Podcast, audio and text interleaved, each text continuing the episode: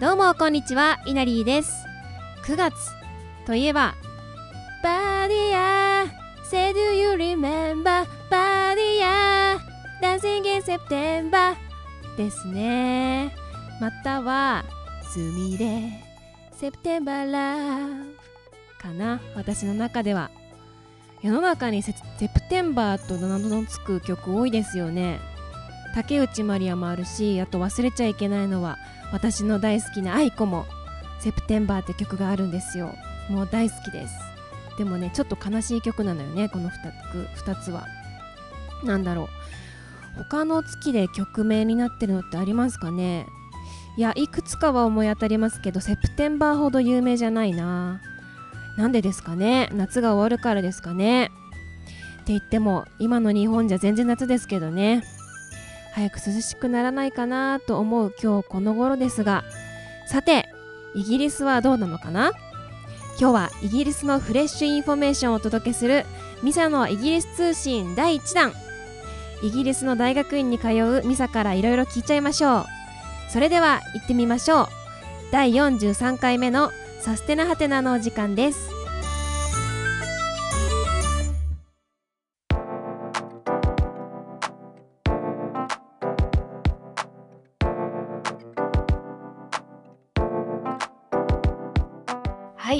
というわけで今日はミサのイギリス通信。イエーイ。イエーイ。第1弾。第1弾です。ミサは8月の頭にうん。イギリスに着いたということでもう1ヶ月が経つんですね。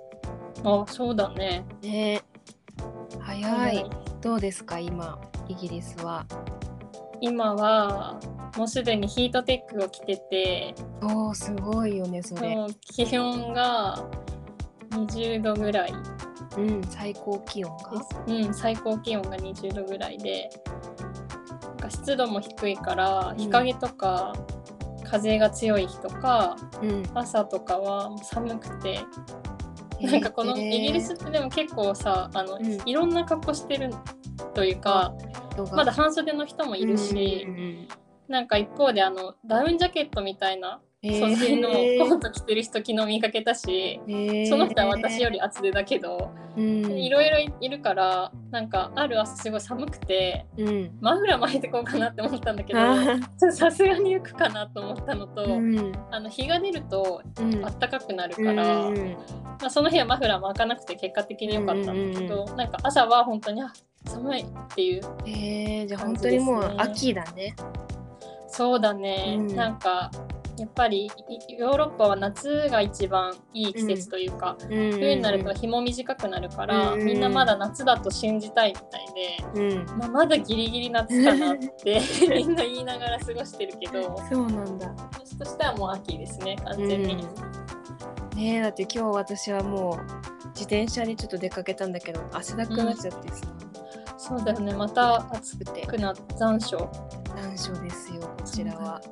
ジメジメしてます。ねえ。うん。早く過ごしやすい気候になるといいよね。ねえ。今ねこちらは10夜の10時前なんですがそこちらは昼午後の2時前です。うんということは。8時間イギリスの方が遅いうん。です。さらに今なんかサマータイムであの1時間うん。早く何？過ごしてる？うん。その通常の多分地理的な時間だと、うんうんうんあの9時間日本とは9時間時差があるんだけどそう。そう夏はすごい不思議だよね。私本当にうん。イギリス交換留学で大学生の時来た時うんもすごい不思議だったんだけど全部1時間早くね。動いてて。いつからいつがサマータイム？3月ちゃんと日付があるんだけど3月ぐらいからうんうん。9月の終わりとかだったかな。か10月3月とかそんな早いんだね。そうそうそう。なんかイースターっていうお祭りがあるのがちょうど3月の終わりか4月の頭ぐらいだったそうだね。イースターそうそうそう。7月その時はもうなんかその時から春っていう。うん。あそうか。春から夏がサマータイムなんだ。あそうそう。うん。でなんかでも今はもうその iPhone が自動でうんうんうん。変えてくれるから、夏時間から冬時間になる時はうん。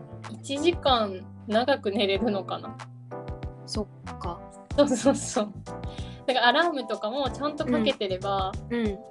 あの時間をね勝手に遅くなる、すごいなんか最初来た時めちゃくちゃ不思議だった。ね。どういうこと？みたいな。うん日本だとねあんまりサマータイムってないよね。一時期やろうあったね。期があったけど、うんうん。浸透しなかったもんね。そうそう。だから完全にもう今は8時間の時差だけど、うんうんうん。ある時から突然9時間の時差になる。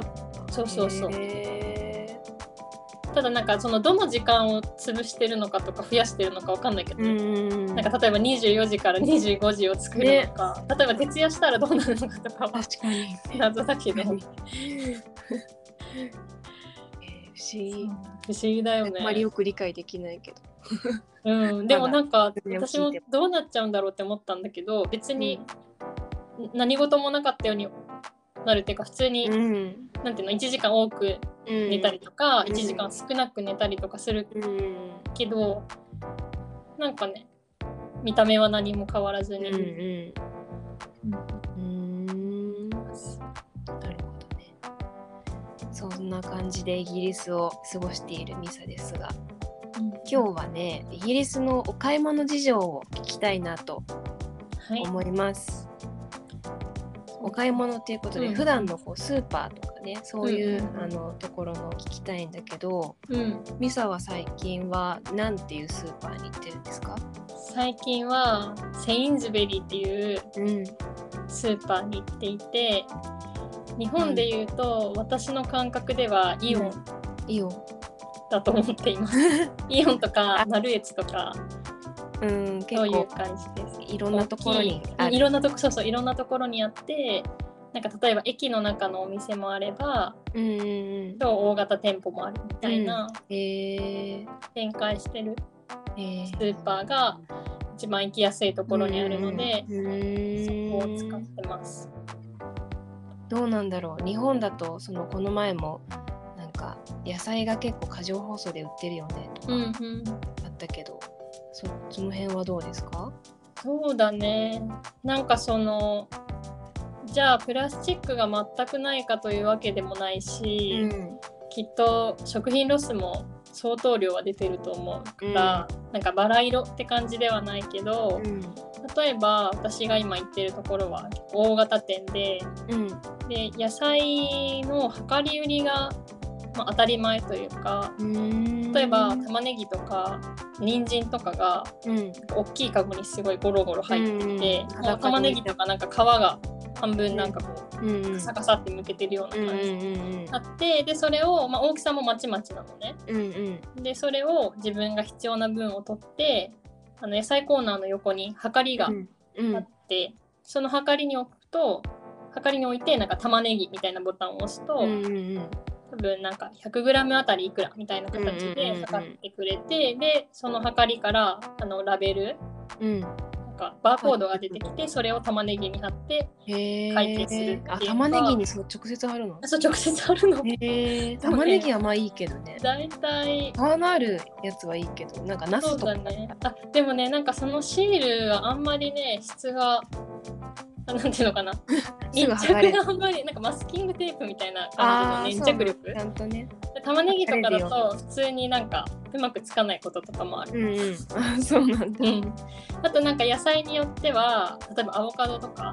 は別に量り売りじゃなくてその包みがなくて1個いくらみたいな形で売ってるから測るものとそうじゃないものがある。うーんただなんかこう結構なんかちっちゃいリンゴ？リンゴがちっちゃくて手のひらサイズでそれをうんうんうんうん。かじりつくみたいな文化がうん。本当にあるんだけど、うんうんそのリンゴとかは例えば4つ入りのがビニール袋に入ってたりとかもするし、もちろんその私が行ってるスーパーは量り売りスーパーではないのでうんうん。包装されてるものは包装されてるけど、うん。まあ、野菜に関しては日本よりは包装は確かに少ない。かなと思いますお肉とかはどうなの？そうお肉はあの発泡スチロールじゃなくてうん。トレーに入ってるんじゃなくて、なんかプラスチックなのね。うん。プラスチックのケースに入ってて、なんかイメージとしてはあの日本でしめじとかがさプラスチックのトレーに入ってるじゃない？え私それがねちょっとイメージが浮かばないんだけなんどねだろう。プラスチックってこと硬いってこと？硬い硬い硬いプラスチック。へえ透明な硬いプラスチック。に入ってるものってなんかあるかな。クリアケースみたいな感じ？あそうもっと硬い。へえなんかあ写真ーあのなんとなく今分かったんだけど薄い？そう薄いプラスチック。あのぐしゃってやったらそうぐしゃってなるやつなるやつ。のでもあのイギリスのその肉とか魚が入ってるのはもっと硬くてうんうん、うん、ぐしゃってやったら手の方が怪我するぐらい怪我するぐらい硬い。あそうなんだ。そうのにそのなんかプラスチックのフィルムっていうかサランラップじゃなくてうんうんうんうん。それもそれこそクリアファイルみたいな感じ。薄めのクリアファイルみたいなのが貼ってあるからそのプラゴミは結構多いよね。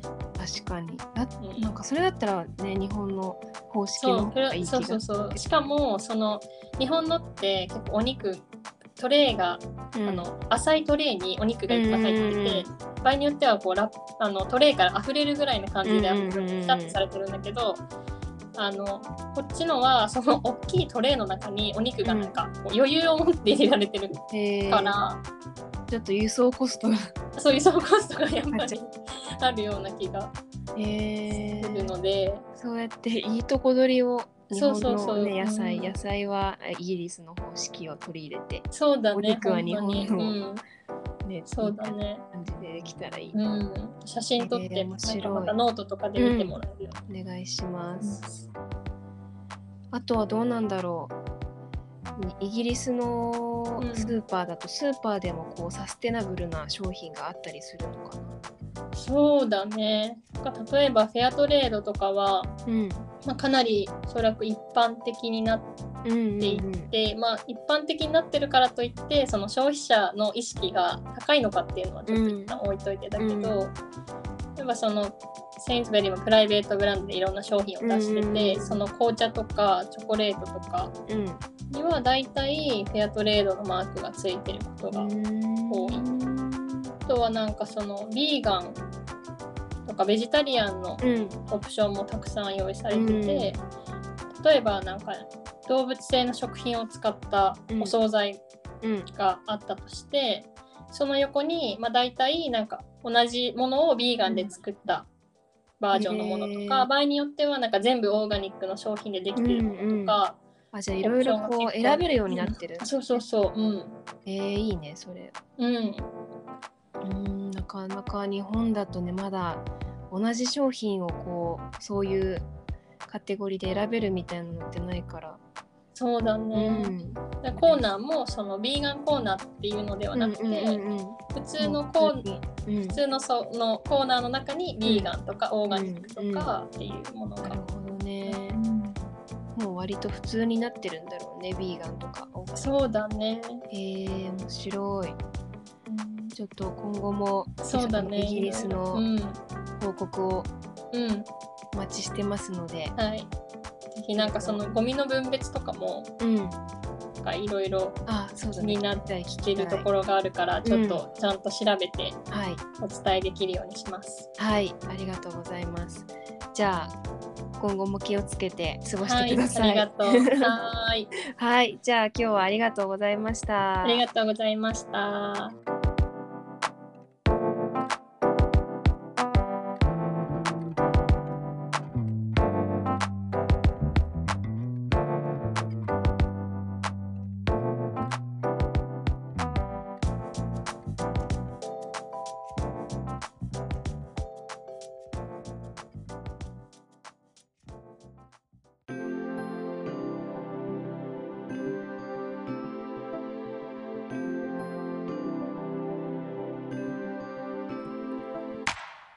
いかがでしたでしょうか？